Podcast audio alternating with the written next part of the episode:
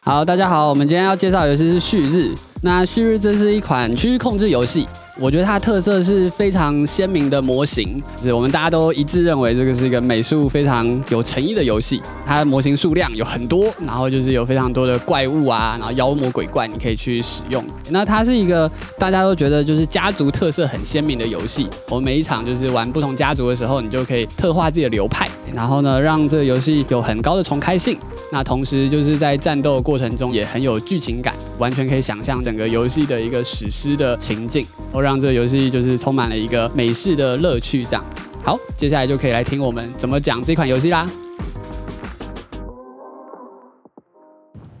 这个游戏是 Wolfgang 啊啊，啊，这个游戏是狼老师啊。 Wolfgang 不是狼老师， Wolfgang 不是狼，然后这个人根本没有狼字，叫狼老师，为什么？他全名就是 Eric M 亮啊，所以大家叫叫亮啊，L A N G。所以他是亮老师还是狼老师？如果你是用中国拼音输入法，就是狼老师。可是他他是中国人吗？外国不是啊，他是外他是美国人啊，哦，怎么听起来像中国人一样？不是啊，因为就是浪啊，就 L A N G 嘛，还有 Eric M 亮。欢迎来到桌游拌饭，我们一起来聊桌上游戏。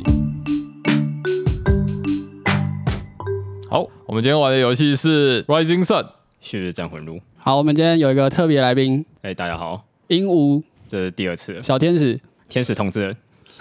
这个名字出现的几率，大家应该也不认为是一个特别来宾 了。对，感谢鹦鹉让我们玩到旭日战魂录这样，鹦鹉在拌饭的柜柜上面放了 Rising Sun，放了半年，对，差不多半没有年这么吧。久吧？ 有有啊真的有半超年级久的半，年是到二月嘞，算了，我告诉你，以后他放我们就是上面贴个标啊签贴个，标写签日期，呃，有效期，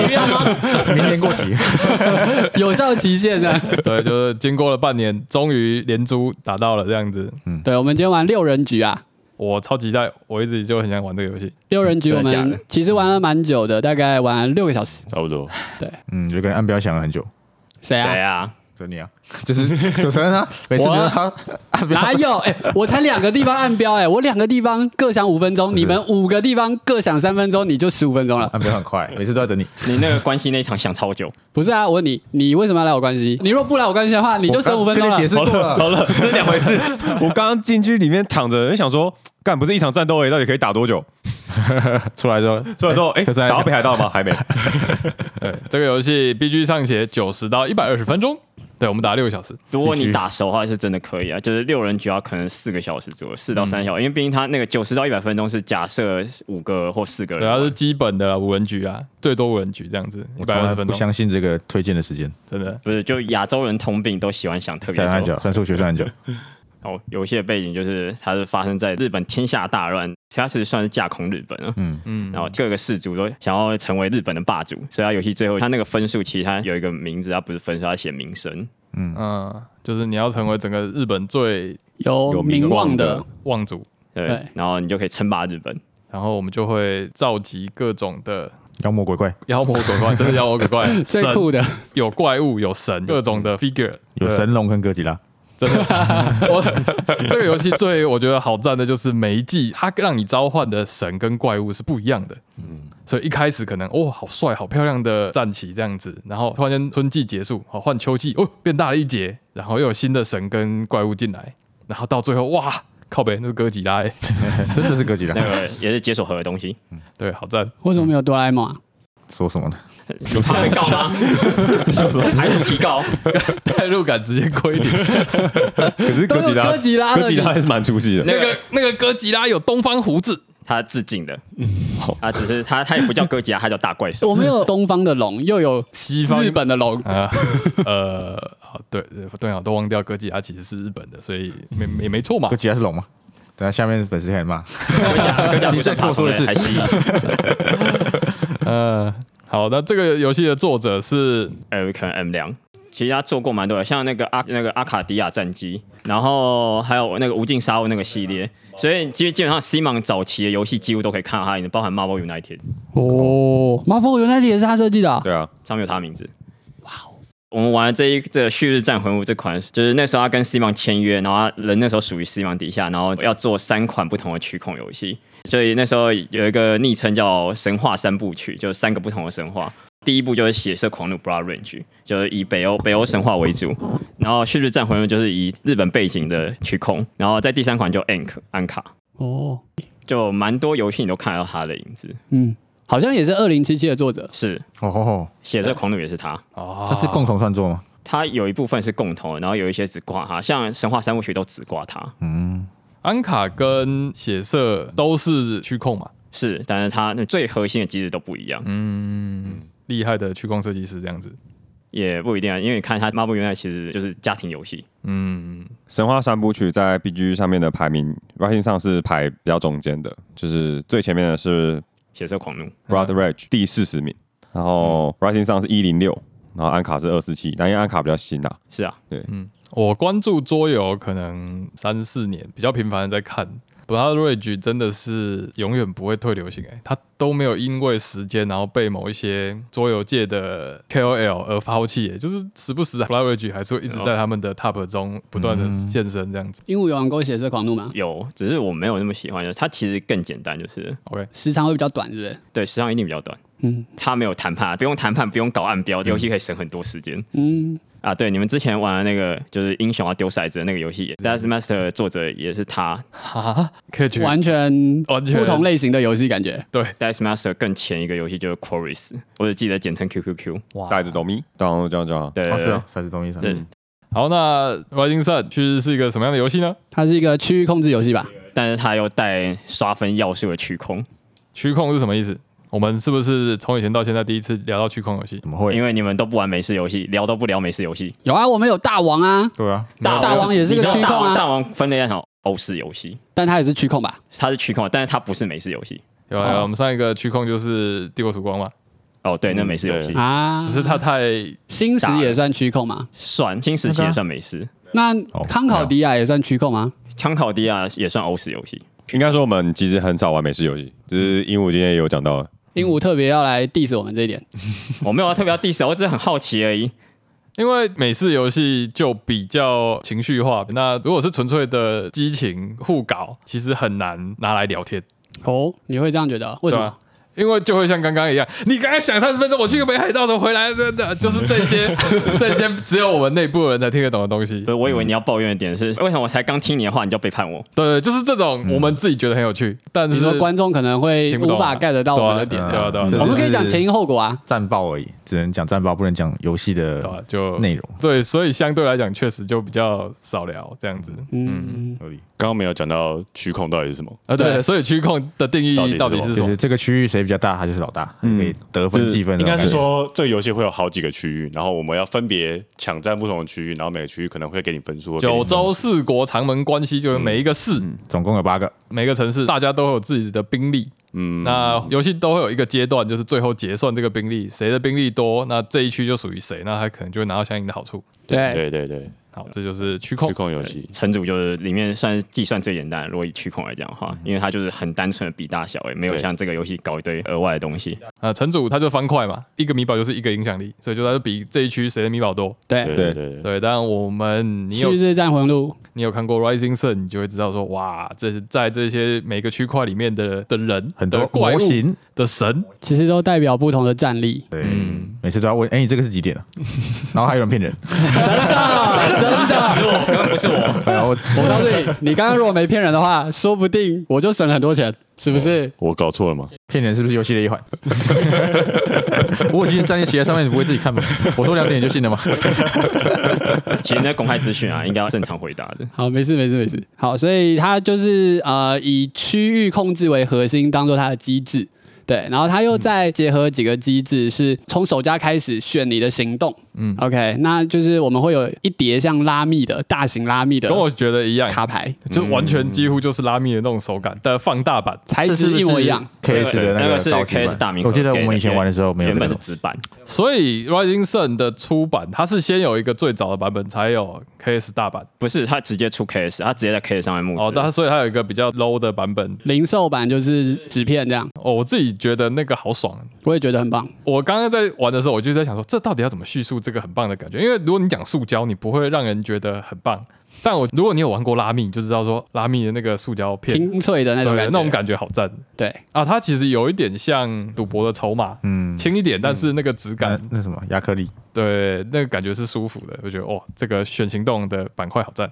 我们今天有加本体跟扩充，对不对？我们加了本体日月扩大明河的一部分怪物，然后还有加妖怪扩的东西。好，所以我们快速简介一下，基本版就是五个家族，然后日月扩还会再加上日跟月两个家族，然后跟他们专用的怪物，叫祈福神。对，大明河就是再加进更多更多的怪物，让你有机会去召唤。对这些怪物基本上都穿梭在三个季节中嘛，对不对对。然后另外大明河还有个限定的加入，就是狐狸，就是今天蓝石用的， ？OK，、嗯这次全扩了吗？这全扩了。啊，所以总共全扩加起来之后，你就有八个家族可以选。有趣的是它的地图只有一张，它一开始就是其实都已经规划好了规划好八个家族可以进来玩的，所以对完全没有就是影响。拆分拆但分，是上限其实六个人啊呢、对，嗯就 C 八取六，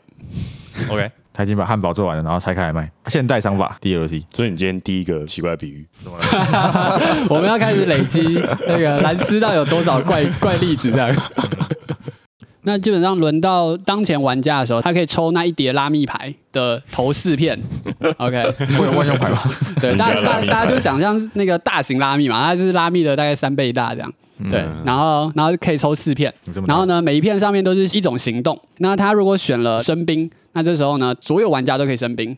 但是伤前回合的玩家他可以多生一只，然后以及他的盟友也可以多生一只这样。好，这个盟友呢，就是这个游戏会经过三季，春夏秋，然后每一季前面都会有个茶会，那这个茶会大家就会开始来聊自己的壮志，来说谁要来跟我当盟友。对，因为其实当盟友会有个好处，就是你的盟友选行动的时候，你跟他都会额外有一个小 bonus 这样。例如说刚刚说的生兵，就是你跟你盟友都会多生一支兵，所以不管是你选还是你盟友选生兵这个行动，其实你们都会得到这个好处。嗯，对。那其实它行动有分大概很多种五种。 ，OK，那几乎每一种都会让对方有好处这样。所以其实大家就会去取舍，说，诶，我可能比较想要跟起始玩家就是一国，然后或者是我可能想要比较跟战力比较强的人一国这样。嗯对，一开始可以谈这件事情。因为你可以去谈说，哎、我接下来我这一季我想要做什么行动？那有没有人想要跟我一样拿这个 bonus？就可以照这样子去谈出一个策略，这样子。这是为什么他一开始要求玩家按照起始的那个荣誉来排位置？哦然后这个游戏的，我们每一个人都会有一个家族，那这个家族都有一个特殊的能力。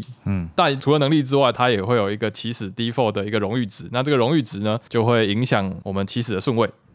对，所以你可以把它想象成，其实你选这个家族不是只有单纯选他的能力而已，你还包含选了你在未来的一个顺位。嗯，就是因为很像那个优势物种，它会影响到所有的平手的时候谁赢这样子。对，但是优势物种就比较不会改，这个会一直变动很频繁。对，就像我刚刚选了一个太阳氏族，我的特殊能力呢，就是当我们在比较任何的大小的时候，平手的时候，我只要荣誉值比他高，我就会赢得这个比较。嗯，对，然后我整场游戏就在玩这个，我不能比他大，我就是要跟他一模一样，我才可以我觉得这个角色超级 巴嘞，他只要出场，我们就会很提防他，就不要让他蹭到。但其实我们刚刚讲的是两个不一样的概念。第一个概念是有荣誉值的概念，荣誉值是说就是每当有平手的时候，荣誉值高的人就可以获得好处。对，那我们刚刚说的顺位其实是整场游戏的头三家到底是谁？嗯，因为我们有三个季节嘛，所以每个季节都会有一位起始玩家。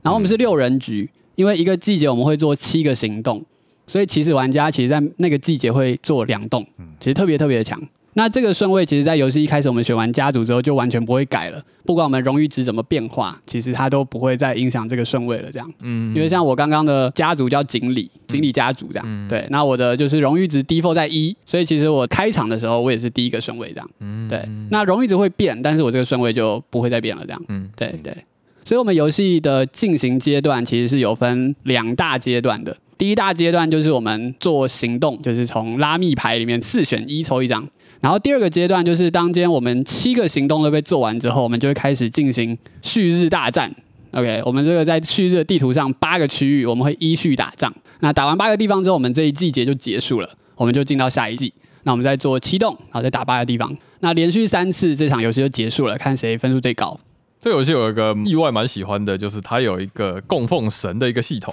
就是我们每一个人身上不只有武士这种兵力，它还有一个叫僧侣的兵力，然后每一个人可能有三个。因为招募兵种这件事情它是有数量限制的，但你就可以选择你是要把你的战力投放在各区的战场上，还是呢你要雇佣僧侣去一个特殊的区来祭来祀神，来获得某一些特效这样子。对，所以我基本上大家可以想象，就是我们的战力其实有两个地方可以去，一个地方是就是战场上的区域控制，另外的地方就是在做神奇的祭拜的区域控制这样。嗯因为每一个神奇，其实在我们第一阶段，就是所谓行动阶段的时候，其实它有三个点会让我们带来好处。所以呢，我们会在那个三个点被触发的时候，依序结算每一个神奇谁的增率最多，谁就可以获得一个非常强的一个 bonus。这样，嗯，对。所以其实神奇的祭祀也是我们游戏前期的时候大家抢破头的地方。毕竟每季等于免费送山东，真的，像刚刚右尾有一个家族，你知道什么家族？月月亮家族戴安娜家族，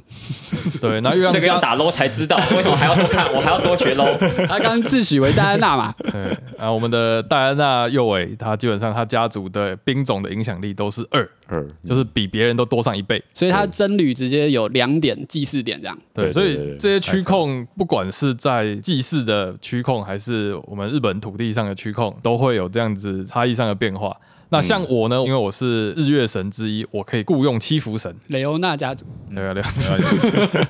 到底要听懂多少梗？对，那七福神呢，我可以雇佣一个叫布袋和尚的。布袋和尚呢，他是一个特别的僧侣，他可以去把人家的僧侣请下来，说：“盖布哎袋哎换我来换换我我来，换我来，换我来。” 然后就就加一减一啊。对，所以在这一些个人的氏族跟你雇佣的神，都会影响这些区控有一些有趣的变化，这样子。嗯，其实这游戏就是那那些季节卡，每一张都暴力到不行。嗯，我觉得这真的好好玩。季节卡，什么叫季节卡？季节卡就是游戏中一开始会先决定好我们选用哪个 deck。那我们今天玩的是最适合新手玩的鸟居 deck，就它牌背会有个鸟居。哦，总共有几种类型的代卡？如果含 promo 的话，应该有到五到六吧。我没这么记错，多种，就是我们在第一阶段不是有很多行动嘛？就我们其中一种行动叫训练，这个训练是可以允许所有玩家都从这个季节的季节卡中买一张牌。这个牌可能有好几种不同的效果，有些效果是被动效果，就是以后我雇佣兵的时候，我可以多放一支兵，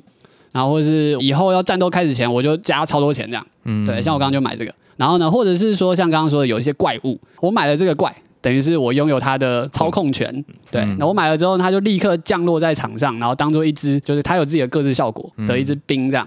那像刚刚我可能买了一张凤凰，凤凰就是它死掉的时候立刻原地重生这样。嗯对对对对，所以我们每一个季节，其实大家会去争相去抢，说自己喜欢什么类型的能力，特化你种族的专长，然后或者是说你可能看到一些很强的怪兽啊、妖魔鬼怪，你都可以把它固起来，这样，那你接下来整场游戏都可以使用它。我觉得买牌这件事情，我觉得每个都很暴力，但整个玩三季玩下来之后，其实没有让我觉得太过复杂，以至于我无法掌控到底发生什么事情。不会，我觉得没有，并没有到这样的状况。我觉得这一点是蛮棒的。嗯其实买牌买下来，大家都会各自有各自的特色，嗯，然后而且就是大家会往自己想发展的地方走，这样。嗯对，像刚刚右为那个岳家族，因为他每一个战力都比较高嘛，对，一般我们一支兵就战力一点啊，岳家族的能力是两点。对，所以他就买了一张卡是什么？因为兵有分老大跟小兵这样，对，他的老大的战力就可以多加一，嗯嗯，对，那这时候他一只老大就抵我们三只小兵这样，非常有效率。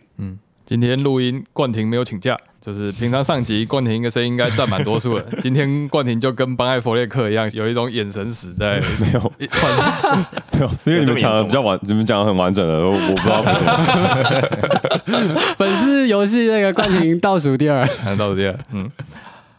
啊，我想讲一个游戏有背叛行动，本次唯一打背叛的玩家。 背叛是游戏的一 环，那你下一句是要接不爽不要玩 不爽吗？不要玩。最速背叛传说，嗯，好，好我。们蓝斯，刚刚有提到游戏一开始有茶会嘛，茶会就可以同盟，两家就可以结合起来。狗我们每一个人一开始都会拿到一个属于自己颜色超漂亮的一个勾玉，哦对对，这个东西很像那个对戒，就是很像情侣对环，它就会不要这样讲扣在一起，你 们等一下上分分手擂台了。它就会扣在一起，它就变成一个完整的圆。它其阴实是阴阳太啊，太太极极啊的，阴阳嘛，对对白跟对对黑的那对个水滴状这样子对，大然家后一开始会拿到自己一半的那个太极片这哦样。然后游戏总共五个行动嘛，有四个行动你踩的时候，你看你的队友都会获得好处，嗯，然后就有一个行动不会，那就是背叛。然后被判点下去之后呢，你们那个那个太那个太极的圆就会破裂。阴跟阳就会分开。对对对，对，背叛的人他品德不太好，他他的品德是会往下退。荣誉荣誉值，荣荣誉誉值对值，对对，嗯然后背叛是唯一一个行动是跟大家没关系的，在场自己做只有他可以做事跟情。跟你玩波多一样，矿工行动只有自己在玩。我忘记我多很晚，但 是好，我听得懂。对，身上背叛就是你可以，任意场上任意两个兵直接切换掉，嗯，替换成自己的颜色，我们可能会试出蓝斯背叛鹦鹉时我们的录影影 片，你有背叛他，我就只是背叛而已背叛啦。没没有选择。别那说那了，个行动上直接叫背叛，好 吧？ 不负责任的男人 在那边狡辩，渣到不行，我没有换他的兵马，我没有出轨，我只是在那边睡爱上觉别，，我只是爱上别人。只是旁边多一个人而已 嘛。因为对鹦鹉来说，它可能亏了一栋盟友的额外行动，这样。嗯， 我心里还是爱你的，因为有意义吗？我亏一栋，我是给你两块钱嘛。你那两块钱你换四分啊，我那我可能要亏。 鹦鹉可能分先手擂 台，鹦鹉先动，他替他的盟友做了一个有 bonus 的行动。对我还说拜托帮我盖那个房子，对，好好，鹦鹉选到 OK 盟友嘛，干对啊，鹦鹉对蓝斯抛心抛肺，对，结果蓝斯对他没心没肺，好了，大家大家应该也都习惯了。嗯，早就知道。很符合人而且生。在一开始冠廷就说了，你确定你要看？ 啊，他那是对有我说的，所以对我不对？刚刚那时候在我在看政令，我知道我看到，我那时候第一个想法就是我有点想扔给他自己打，就是说，他想做的行动是盖房子嘛？他叫他自己嗯做，对你想要让他自己盖房子，你不要帮他盖。对啊，但你狠不下心来，果然就被背叛了。嗯而且你前面还有一个前车之鉴，右 尾。他没吃背叛啊，对他但是但是是刚刚被小背叛，刚刚蓝斯在讨论的时候，他就已经完整的露出他想背 叛的意图，他完全是把两个选项放在天平上面去平衡的。我觉得也蛮合理的，毕竟又为他后家不敢这样子，啊，对你比右尾还要更没有，那没办法，我做上家嘛， 但我觉得这是一个游戏的平衡，就是上家会被下家背叛，但上家会有比较比较早做选择的权对对利。对对，我还以为你是说我们对你的了解是一种平衡。呃，好啦，本局玩家我不是唯一一个胖虎吧？应该说本局本局游戏你是唯一一个打背叛行动的，其他我们可能都是那 个我不是我不是胖，我是小夫，为什么？你很有钱然后很奸诈， ？OK，一块钱啊背叛。我要跟你平 手，背叛真的是游戏的话，他给两张哎，五个行动各两张，对，就十张那个拉密牌拉密板块，对里面每个行动都有两你们可不张。可以直接讲政令板块就好？拉密板块比较好想象嘛。那个他带一个那个手感，就是拉米，你看我们游戏有一个季节有七栋嘛，对，启动，所以我们总共会做二十一栋，里面只有一栋是背叛。如果我没做的话，那我们就用四张牌玩就好了。为什么要玩十张牌呢？哇哇，啊 不是一把枪放在那边，你可以不去动它，好不 好？你就是一定要拿来开。那你就不要把背叛加进来吧，然后就说啊，你就把枪放进来，就一定要打吧。游戏没玩嘛。好啦，你去你去法庭上讲， 你去跟法官讲，我哦们分手擂 台，分手擂台见，他说枪就是被制造出来的，就是要打对嘛，啊，要要不然就不要把枪制造出来啊。如果我今天没有做这一栋，我们今天就不用讲背叛这个机制了，好，你用我谁们就讲？少了十分钟可以讲东西。好，可以，好，可以，可以。啊、一切都是为了那个录节目影有啊更多节素目材我们的可以介绍更多这个游戏机不是大分制数。啊。有一个重要机制在打那个大战的时候，大家的下标压住，啊，靠背，对这个要讲，最重要的。这个我顺便拉一下汤巴手，汤巴手当时就有讲过，这是他暗标游戏好像前十之一，哦，暗标游戏，好，我们要讲为什么要暗标这件事情。是因为我们不是有两阶段嘛，行动跟战斗嘛，对。然后呢，战斗阶段的时候，我们会八个区域各自结算，所以我们会从第一个区域结算到八第八个区域，所以理论上会打八次战斗。所以每一个小战斗的时候，我们就会结算说那个区域有谁参战，对，参战的人都可以做暗标这件事情，嗯好像暗标的第一个项目是什么呢？它的第一个项目叫做切腹。超酷的。对你不懂，干干为什么我参加战场我要切腹 啊？嗯但这个切腹其实就代表了荣耀，这就是美国人对日本人的，就是切腹太帅了武，士道， 武士道就是要切腹。在沙场上暂时不如我切腹表演我个人意志，所以实际上在场上可能有三个家族，这三个家族要付钱，哎，我要切，我要切，只有一个人可以切。 我付三块钱让我切， 你们都不准切。呃，这 就是这游戏的钱除了买东西跟你要盖那个城堡之外，就是另外一个最重要的用途，就是用来战斗的时候下暗标用的。对，刚刚很有趣哦，高尔跟冠廷他们在按标的时候打开来，冠廷花四块钱想切腹，高尔花三块钱想切腹。 然后他们在那个按标的时候说：“我这里已经打了赢。 我要跟你在这里一决死战，哦一 战定要到拿下。最后一兵一卒为止。对，为什么切腹会讲的？因为切腹是你全家都切光，对，就他是全部就人死全切光或不切。对，然后哎，看大家都死了， 神经病。你要这样想，这是把你单位直接变换成分数的最好方式。对，因为切腹你每一只兵死掉，你就有一分，然后加一点那个荣荣誉誉值值。所以像刚刚冠廷一次切四只，他就先立刻加四分，然后加四点荣誉，这样他整个从最没有荣誉的家族直接爬升到就是前荣三誉超前面你了。觉得你这边黑道变成立法委员， 哇， 这样不 是谁这？样不是没 变吗？还是一样嘛？ 这样不是没变？对，哎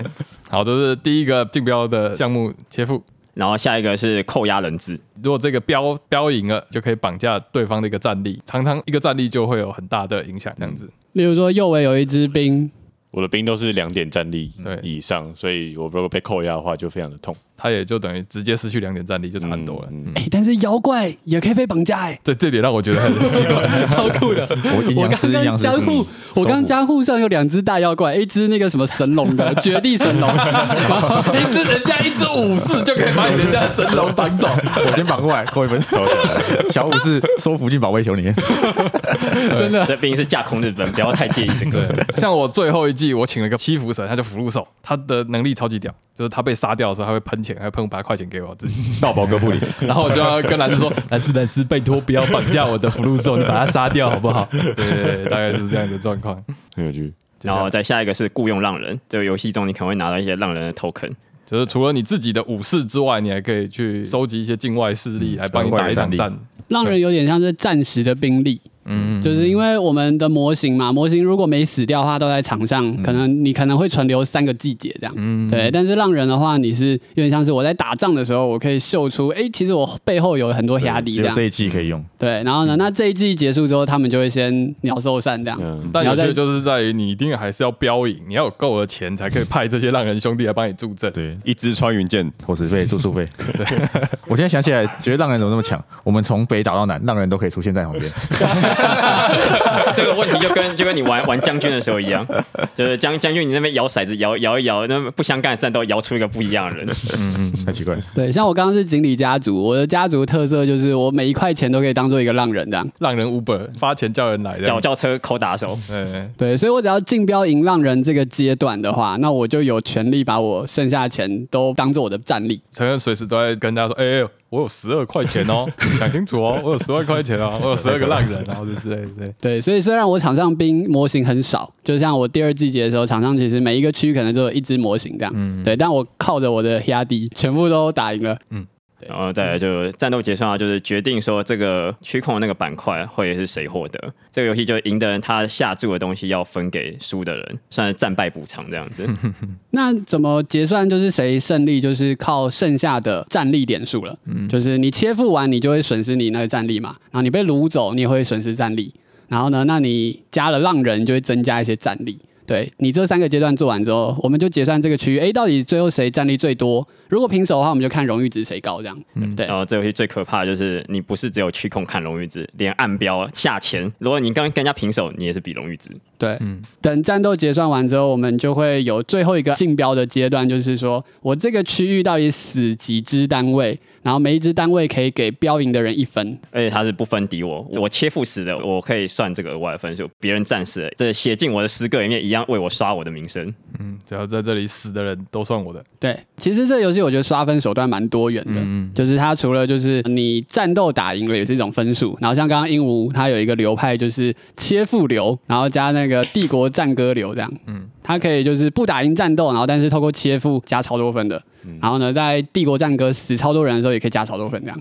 呃我成功切到腹，又让我写到帝国诗歌，我死一个人就加四分。对，太爽了，太爽了。刚刚在竞标的时候说我们是说一个一个阶段，但他们其实不是每一个阶段都是进行一次暗标的，他们是在战斗开始的时候，你就要去分配你手上的金钱到这四个不同的阶段上面去做竞标，所以你在这个阶段你就要去猜说对方可能会把他手上的资源下在哪里。但我觉得这游戏比较有趣的地方是，对方的钱其实是公开资讯，啊，对，所以你可以用这个资讯去稍微想一下，就是你应该要把你的资源投注在哪里，因为刚刚有提到，就是战斗是从八个区域依序打的，所以你手上的钱会在这八个区域你有战斗的地方去投注。所以如果你在一场战斗里面梭哈的话，那你下一场战斗你就没有资源了。嗯，就我可能会看说，哦，我们接下来要照随机顺序嘛，哦，可能要先打北海道才会打京都，然后我可能判断我的对手可能兰斯他在后面还有好几场战役，我就可以判断他说啊，他应该不会想要在这场战役中投放太多的资源跟钱，那我可能就可以标少一点来跟他 PK。那刚刚鹦鹉有提到说，就是战斗获胜的人，他所下标的钱其实会分给他打赢的那些对手们，这样，嗯这其实是一种就是金钱流动。像刚刚兰斯，他其实在关西跟我用一支兵在那边互打，嗯然后因为我怕他就是碾压我，所以其实我花了非常多钱，然后再防守他这样。嗯所以那一回合结束之后，他就从我这边得到七块钱还是六块钱这样。嗯，嗯，六块钱。对，我也那些对赞助就可以让他在剩下的地区可以有一个非常好的发挥。嗯，对所以我觉得这也是一个就是可以吹牛的地方，就是制造出一个你好像很强，好像会投注很多钱，然后结果打开的时候，哎、我没钱，那我输了没关系，但是因为对方会怕嘛，他他也投了很多钱给我，嗯，那我就可以把这个拿去下一场战斗继续打，我觉得这平衡很赞诶、欸我觉得这个游戏给我的感觉就是它都没有一个真的往死里打，它可能都有某种程度的补偿。嗯，其实对啊打输好像也觉得还不错打输其实蛮多补偿的。嗯，然所后以这过程中就是要猜对方的心思，是很有趣的。这个我持反对意见，但是我们下一集再讲。 OK， 应该说你可以自己选你的输法。对，如果你选对的话，啊其实你就算输对了还是对分数很多，对你就可以赚到钱对对对这样你。只是刚好都选错我了。切腹输了，我还我可以切腹输，我要用让人打死你。对，嗯，主要是因为打赢了之后，你还需要不同区域来做成套收集，嗯，你这样才会拿到比较多的分数。所以如果你前期一开始没有打一些地方的话，你后面就会觉得打赢的效益其实反而你去拿去切腹来赚那些分数，可能那个流派会更好。就是你要走都市收集流还是其他效益哎，流直呢？接立刻刷分。嗯，像刚刚兰斯在第三季节的时候，其实他一场仗都没打赢过，嗯，所以他其实，在就是收集地区的战胜标记这件事情，其实是很落后的。对我好像前两个季节都没有打赢，冠廷也是吧？嗯所以就兰斯跟冠廷可能第三季节他就不会以区域获胜为他的目标，这样对对对对，因为区域获胜他可能加的分数其实非常少，嗯嗯嗯，对对对。但其实这个游戏为了防止你摆烂，所以它才才有那个战战斗区域标志越拿越高分这个设计。啊、所以他还嗯是有倾向你，其实还是要去牵制。因为你拿了三分，你可能不止拿了这三分，你还遏制对手拿这成套收集的十分。嗯好，那旭日外星散游戏的介绍就到这里。那想听冠廷怎么靠北他刚刚说待会再讲的东西，我们请期待下集。哎好，拜拜。拜拜。